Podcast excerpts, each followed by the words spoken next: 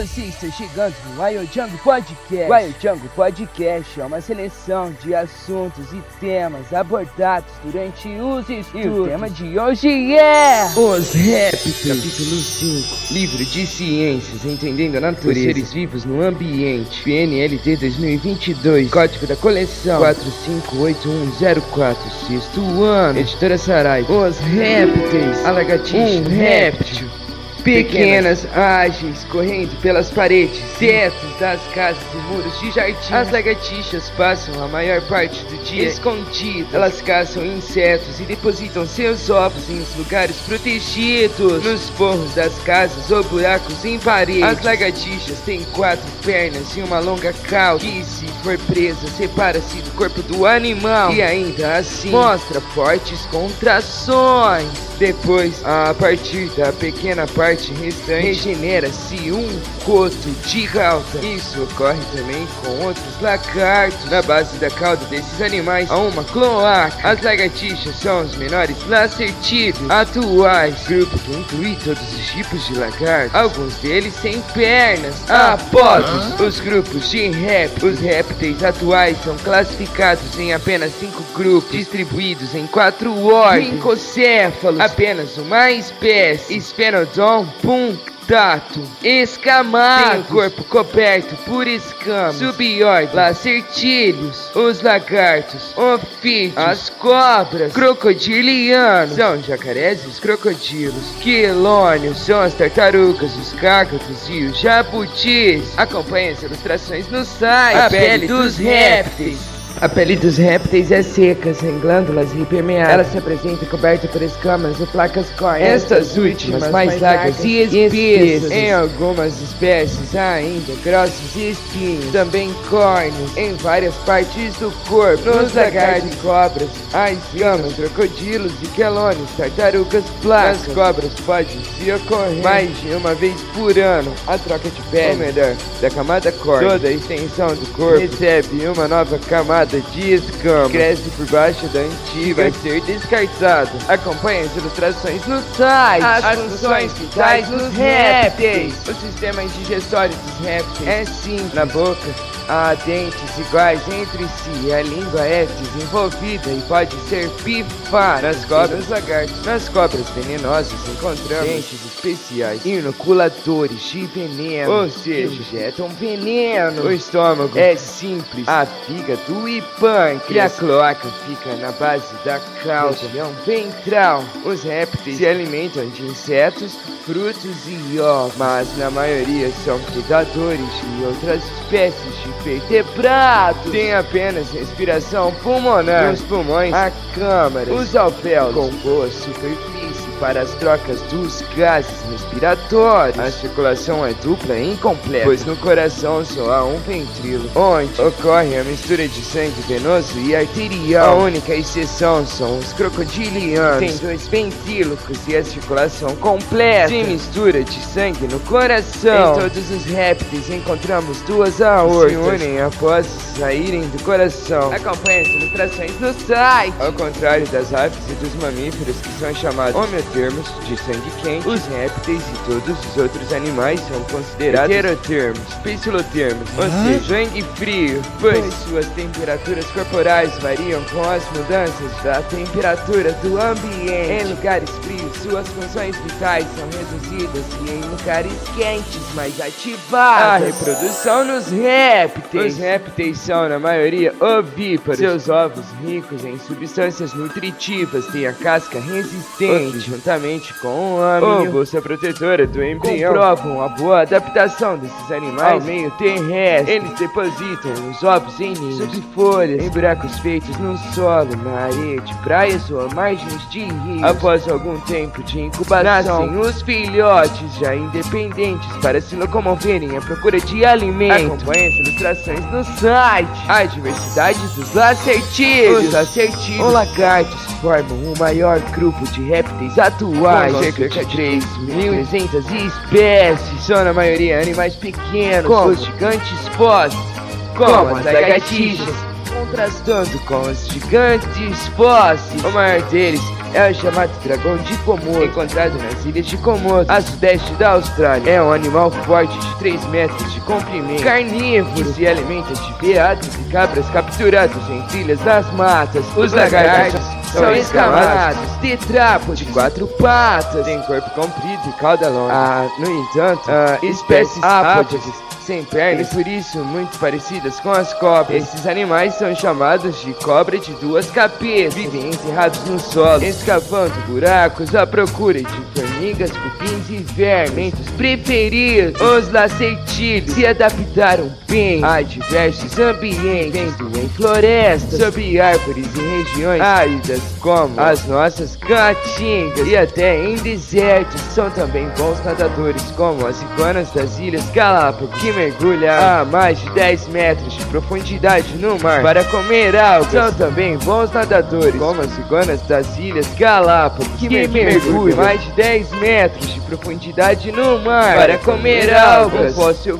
Sphenodon punctatus é a única espécie sobrevivente de um grupo, os rincocéfalos. Esse estranho animal meio metro de comprimento tem muitas características de primitividade, além dos dois olhos, um terceiro reduzido no alto da cabeça, uma fileira de espinhos eréteis no dorso, ah. uma semelhança muito grande com répteis e fósseis. Acompanhe as ilustrações no Nos desertos da Austrália, viu um Moloch, ou diabo de espinhos, 15 centímetros, perigoso Gila, com 80 centímetros, inoculadores de veneno, encontrado nos Estados Unidos da América. No Brasil, o sinimbu e o teju são dois grandes lagartos comuns, especialmente no Nordeste. O jacaré, um crocodilo o jacaré é um grande predador, caça aves e pequenos mamíferos que entram em suas águas. Ele representa um perigo também para o homem, mesmo nas margens dos rios, onde costuma repousar exposto ao sol. No Pantanal, ele, ele é, é importante controle do crescimento das populações de piranhas, um dos seus alimentos. A caça exagerada de jacarés faz com que essas populações de piranhas aumentem nos rios, provocando uma redução das populações e até risco de extinção de algumas algumas espécies de peixes, das quais as piranhas se alimentam. As fêmeas são ferozes, guardadoras dos ovos, que são agrupados sob folhas, e deles não se afastam até o nascimento dos filhotes. No, no Brasil, Brasil, as maiores espécies são jacaré azul e jacaré de papu amarelo. Uma espécie bem menor é a jacaretinga. No Rio Nilo, no Egito, vive o grande e temido crocodilo. Os crocodilianos têm quatro pernas curtas com fortes garras. É uma grossa cauda importante para a natação. Em terra, o jacaré se defende bem com a cauda, dando fortes golpes para os lados, o que afasta seus inimigos. O corpo de todos os crocodilianos é recoberto por placas, que são mais finas e flexíveis na região ventro-lateral. É essa parte extraída pelos coureiros para o comércio ilegal de peles. A ação desses caçadores que abatem milhares de animais só no Pantanal põe em risco a sobrevivência dessa espécie, a tartaruga quelônio. O grupo dos quelônios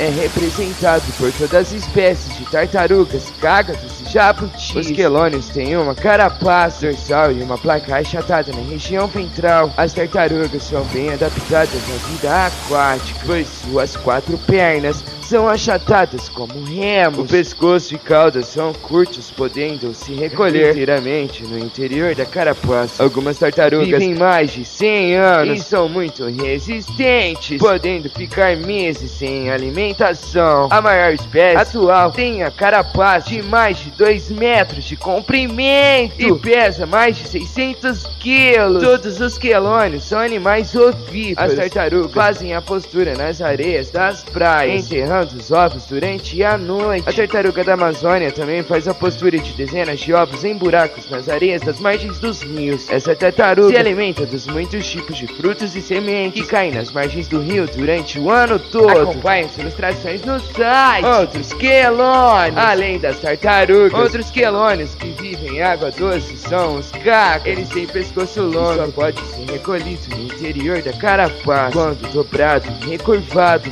pescoço e cauda apresentam grandes brecas de pele e ficam penduradas, dando a esses animais um curioso aspecto pec. Os cágados são carnívoros, alimentam-se especialmente de peixe. Quelônios exclusivamente terrestres são jabutis, com suas carapaças bem altas, ao contrário das tartarugas e cágados. Suas pernas são circúndricas e têm unhas adaptadas à locomoção em terra. O pescoço e a cauda são curtos. Em animais velhos, a carapaça pode chegar a mais de 50 centímetros de comprimento e 25 de largura. Acompanhe as ilustrações no site. A caracterização dos répteis. Os répteis são vertebrados com escamas ou placas córneas, membros curtos ou inexistentes e andar rastejante. São animais de sangue frio, heterotermo, respiração exclusivamente pulmonar, amniotas e na maioria ovíparos. A palavra quelônio vem do grego cello, é igual lira, pois a carapaça desses animais segundo a mitologia usada pelos deuses para a construção de instrumentos musicais chamados liras. A cientista detetive, a doutora Silvana e o Foss, dois meninos que brincavam atirando pedras no riacho, encontraram no sedimento das margens um pequeno osso petrificado de 15 centímetros que parecia ser da perna de um animal, pois apresentava um dedo recoberto por grossas escamas e com uma garra na ponta. Curioso, querendo saber do que se tratava, os meninos entraram em contato com a doutora Silvana, a cientista detetive. Ela os recebeu anteciosamente e propôs que acompanhasse o seu raciocínio pelas características visíveis. Tratava de um osso longo da pata de um vertebrado. A presença de escamas córneas deixava claro que só poderia ser um réptil escamado uma ave. Os únicos animais com esse tipo de escama, lembrando aos meninos, fósseis são peças preciosas, não devendo, portanto, ser destruídas. A doutora Silvana concluiu dizendo que para confirmar a origem do fóssil bastaria verificar se ele tinha uma característica interna exclusiva dos ossos das aves e eles deveriam conhecer caso essa característica não fosse detectada. Seria então fóssil de réptil. Após a explicação, os meninos se interessaram em procurar outros possíveis fósseis naquele local e lá se foram fazer um trabalho de verdadeiros paleontólogos. Você poderia dizer qual é a característica que permite a identificação do grupo ao qual pertencia o fóssil? O que é paleontologia? Leituras!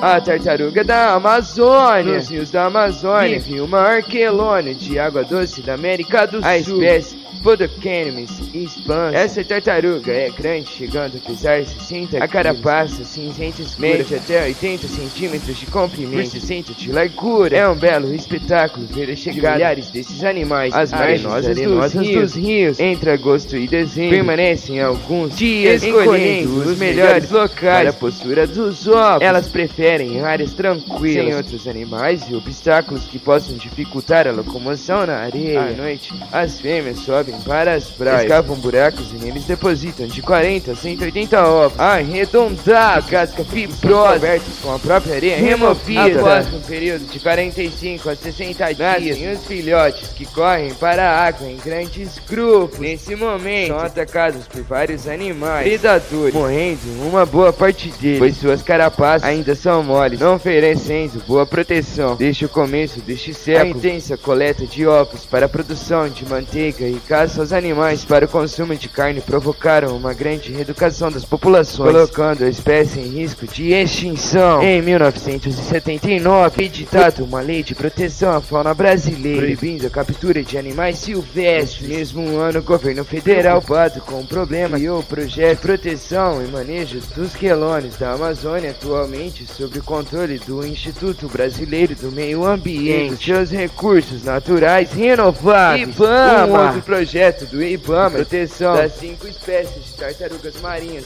Tem vários postos no litoral conseguindo bons pela conscientização. Dos pescadores sobre a importância da preservação desses animais. Com frequência eram mortos ao serem puxados nas redes de pesca. Projeto Tamar. Ibama. Acompanhe as ilustrações no site. Trabalhando a leitura. Os répteis têm equipe. Entre cerca de 230 milhões e 65 milhões de anos atrás era mesoica. Portanto, durante 165 milhões de anos dominaram a Terra os répteis. O maior e mais diversificado grupo de vertebrados com adaptação aos mais diversos ambientes que predominou sobre qualquer outro grupo.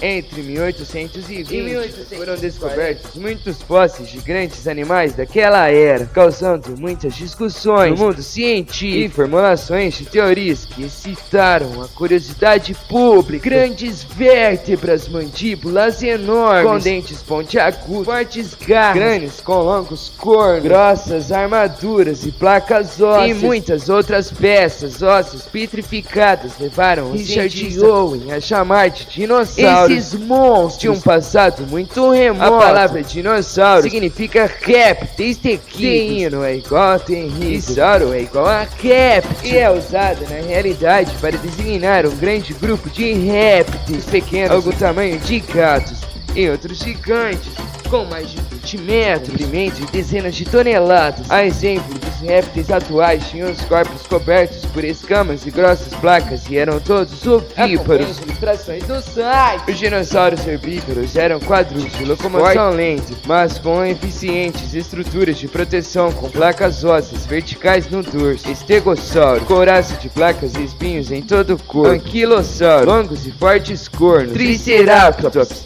espinho e grandes esferas ósseas na ponta da Stegossauro e Anquilossauro, longas e fortes caudas que aplicavam golpes como chicote, diplodocus. Os temíveis dinossauros carnívoros eram mais ágeis, geralmente caminhavam com as grandes patas traseiras, bem maiores do que as anteriores e apoiavam-se em fortes caudas. Eles tinham cabeça grande largas mandíbulas com centenas de dentes para segurar e ferir as presas. Seus dedos tinham garras fortes, pontuadas recurvadas, chegavam a 20 centímetros de comprimento. O tiranossauro foi o maior deles, atingindo 15 metros de comprimento. Na mesma época, viveram também grandes répteis aquáticos marinhos, o ictiosauro de 3 metros com forma de peixe, pleiosauro de até 15 metros, com longo pescoço e membros em forma de remos. Grandes répteis voadores foram os pterossauros. Um desses fósseis foi encontrado no Texas em 1975 e tem 15,5 metros de envergadura, de ponta a ponta das asas abertas. Hoje, de acordo com a forma dos ossos da bacia, sabemos que existiram duas linhas, dois grupos evolutivos de dinossauros. Um desses grupos tem bacia mais semelhante às dos lagartos e outro mais semelhante à das aves. O problema é que mais intriga paleontólogos é o da extinção. Praticamente